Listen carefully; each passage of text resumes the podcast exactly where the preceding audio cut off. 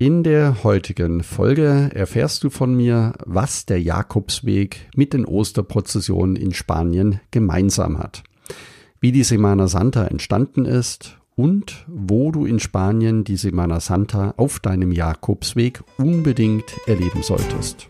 Herzlich willkommen zum Jakobsweg. Schritt für Schritt zu mehr Gelassenheit. Mein Name ist Peter Kirchmann und ich helfe Pilgern und denen, die es werden wollen, dabei, ihren Jakobsweg vorzubereiten und ihren eigenen Lebensweg zu gehen. Und jetzt viel Spaß bei dieser Folge.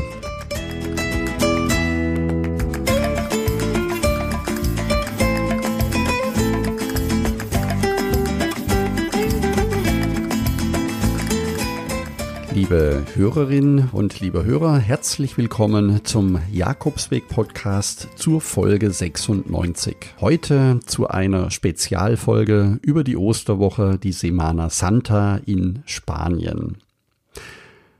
Du wirst nach dieser Folge die Leidenschaft und den Stolz der Spanier ihrer Semana Santa gegenüber besser verstehen lernen und vielleicht sogar einen kleinen Eindruck bekommen, wie es sich anhört und anfühlt, direkt bei einer Prozession in Spanien dabei zu sein. Viel Spaß bei dieser Folge. Die Prozessionen in der Osterwoche, in der Semana Santa in Spanien zu erleben, ist für mich immer ein einmaliges Erlebnis. Die Feierlichkeiten zwischen Palmsonntag und Ostermontag gehören für mich zum kulturellen Reichtum Spaniens und sie sind so fest in der Tradition der Spanier verwurzelt, dass die Semana Santa ein ganzes Land in einen religiösen Taumel mitnimmt, egal ob im traditionell etwas ruhigeren Norden oder im ausgelassenen Süden Spaniens in Andalusien.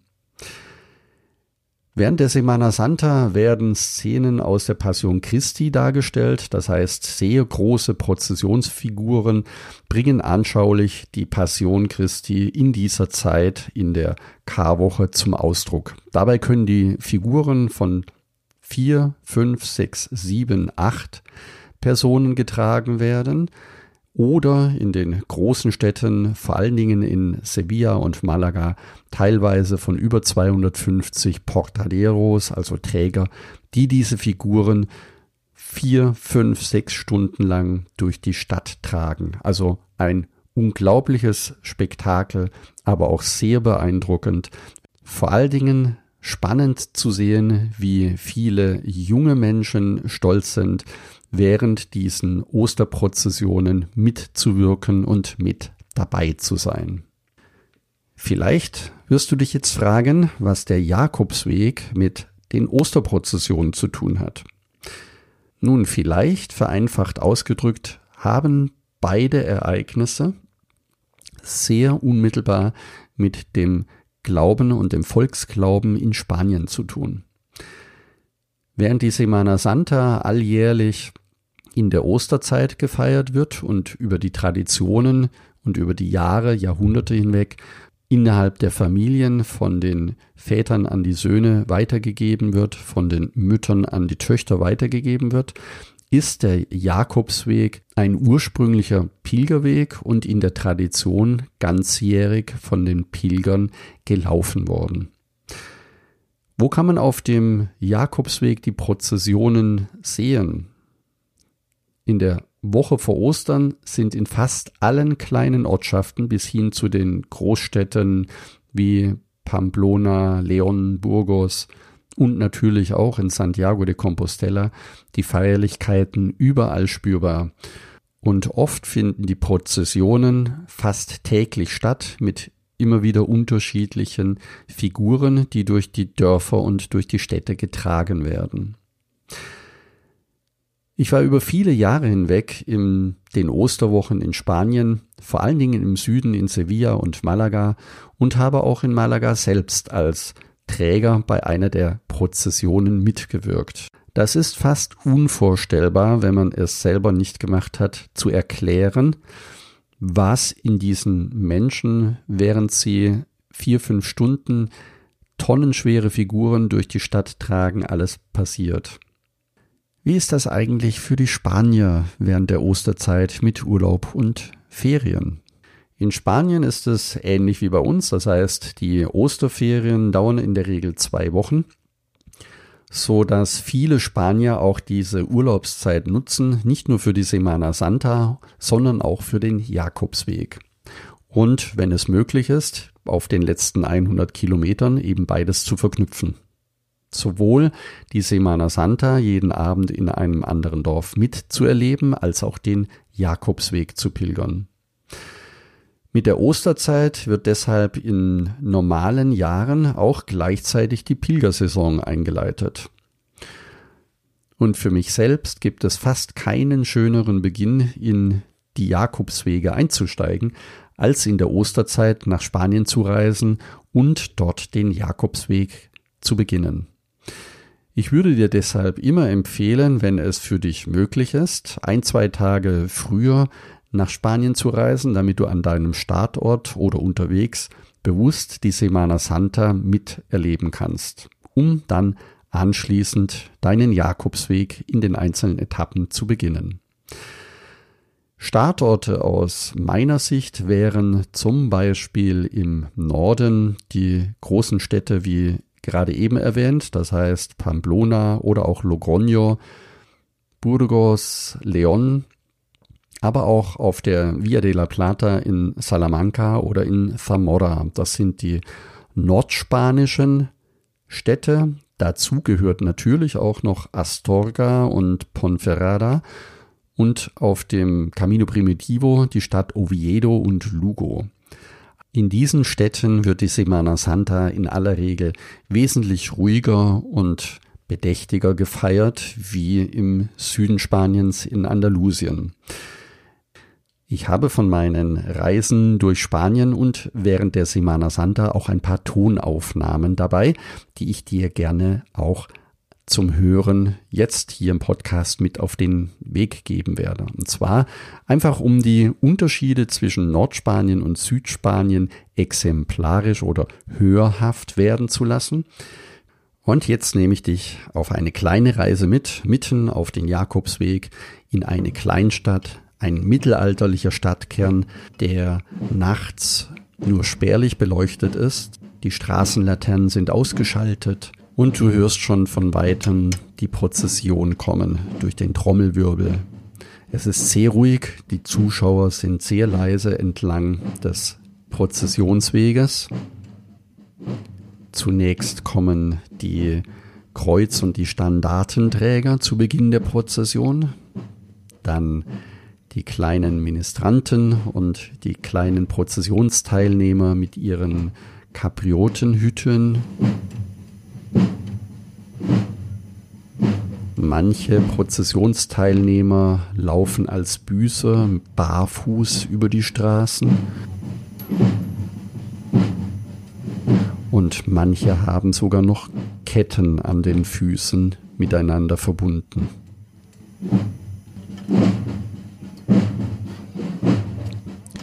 Obwohl die Straßen voller Menschen sind, hört man fast kein einziges Wort. Die Straßen der Stadt werden fast nur durch die großen Kerzen, die jeder Teilnehmer der Prozession in der Hand trägt, erhellt. Ich fühle mich fast wie im Mittelalter. Was mögen die Motive sein, bei dieser Prozession mitzulaufen? Jede Prozession besteht in der Regel aus zwei unterschiedlichen Darstellungen aus der Passion. Im Normalfall eine Darstellung der Marienfigur und eine aus Szenen von Jesu in der Karwoche. Je näher die Figuren auf mich zukommen, desto ruhiger wird es links und rechts des Weges. Und als die beiden Figuren vorbeigetragen werden, knien sich viele Menschen direkt auf die Straße.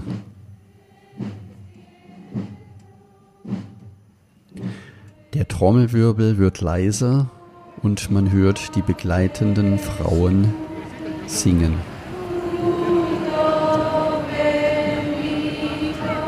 Und langsam entfernt sich die Prozession von den Zuschauern.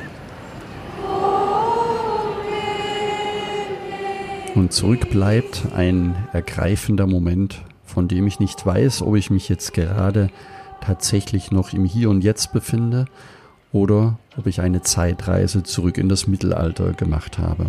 So kann man die Stimmung während der Semana Santa im Norden in einer kleinen Stadt am besten beschreiben.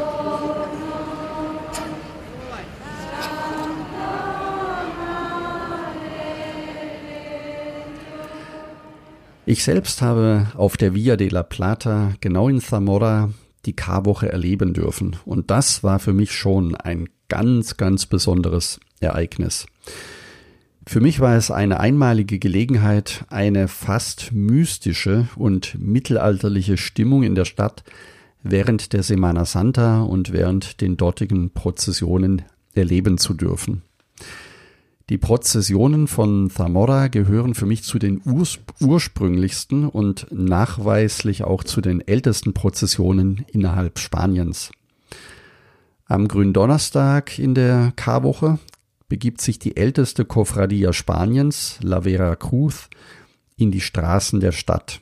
Die Bruderschaft wurde weit vor der Regierungszeit der katholischen Könige gegründet und ist in ihrer Form auch einzigartig geblieben jede Prozession, nicht nur in Zamora, sondern auch in vielen anderen kleinen Städten, hat ihren eigenen Charakter, ihre eigene Musik und ihre eigene Bräuche.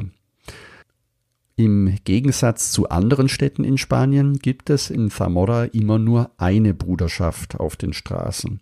Das heißt, erst wenn die Prozession beendet ist, beginnt die nächste Kofradia mit ihrer Prozession anschließen, so dass man immer alle Prozessionen, wenn man möchte, durch die Nacht hindurch anschauen kann.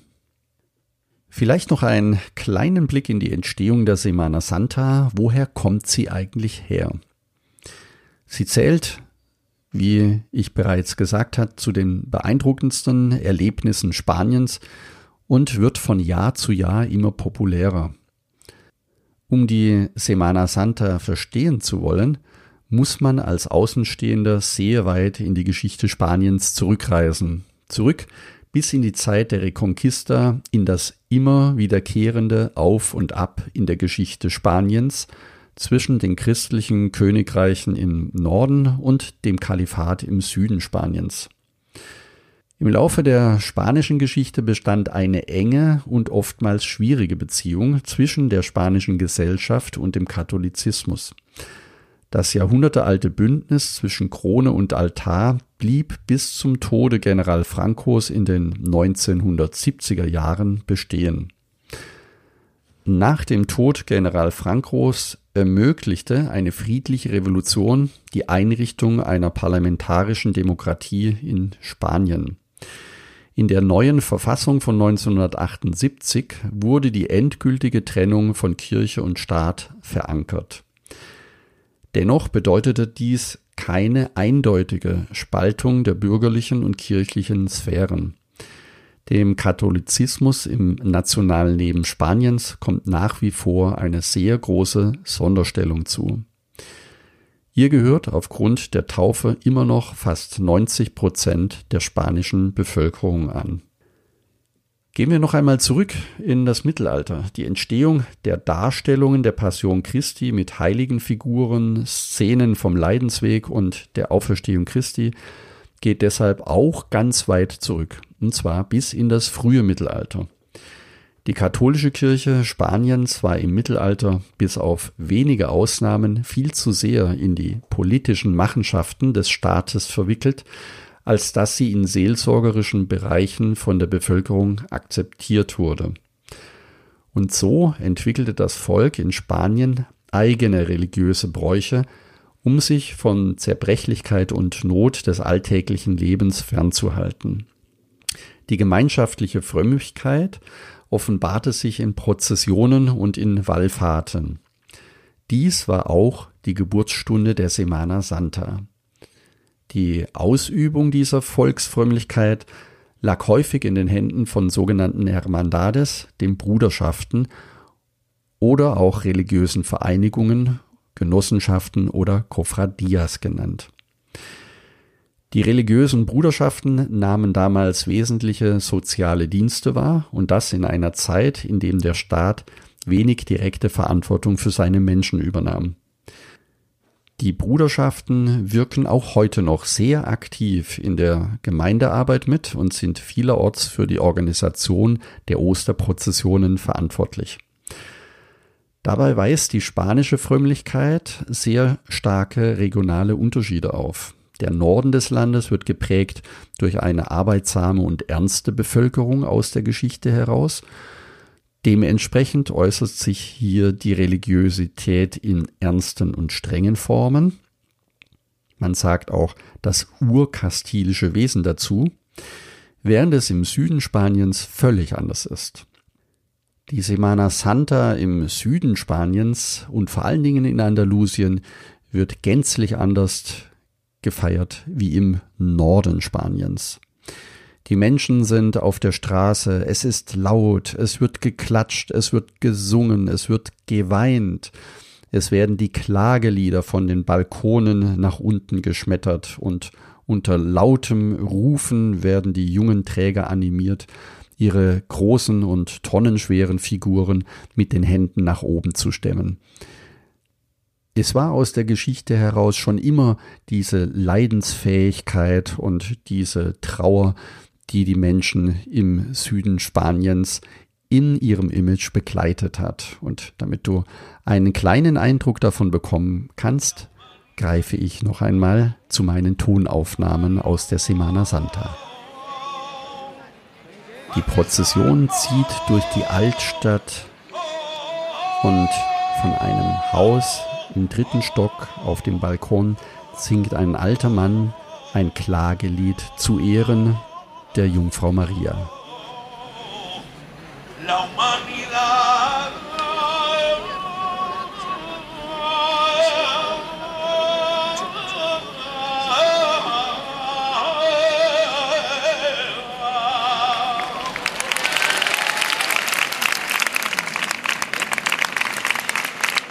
Nach über sechs Stunden Prozession mitten in der Nacht kommen die Träger völlig erschöpft bei ihrer Heimatkirche an. Und dort werden sie vom Publikum noch einmal zu Höchstleistungen ermuntert.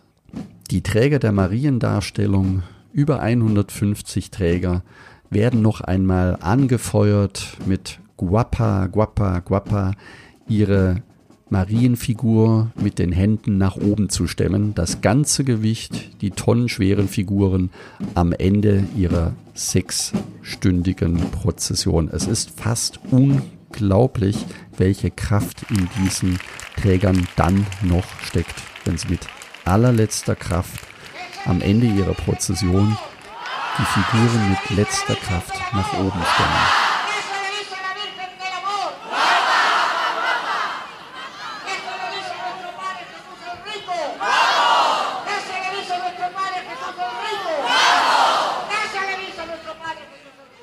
Das gleiche gilt natürlich für die Träger der Christusfigur.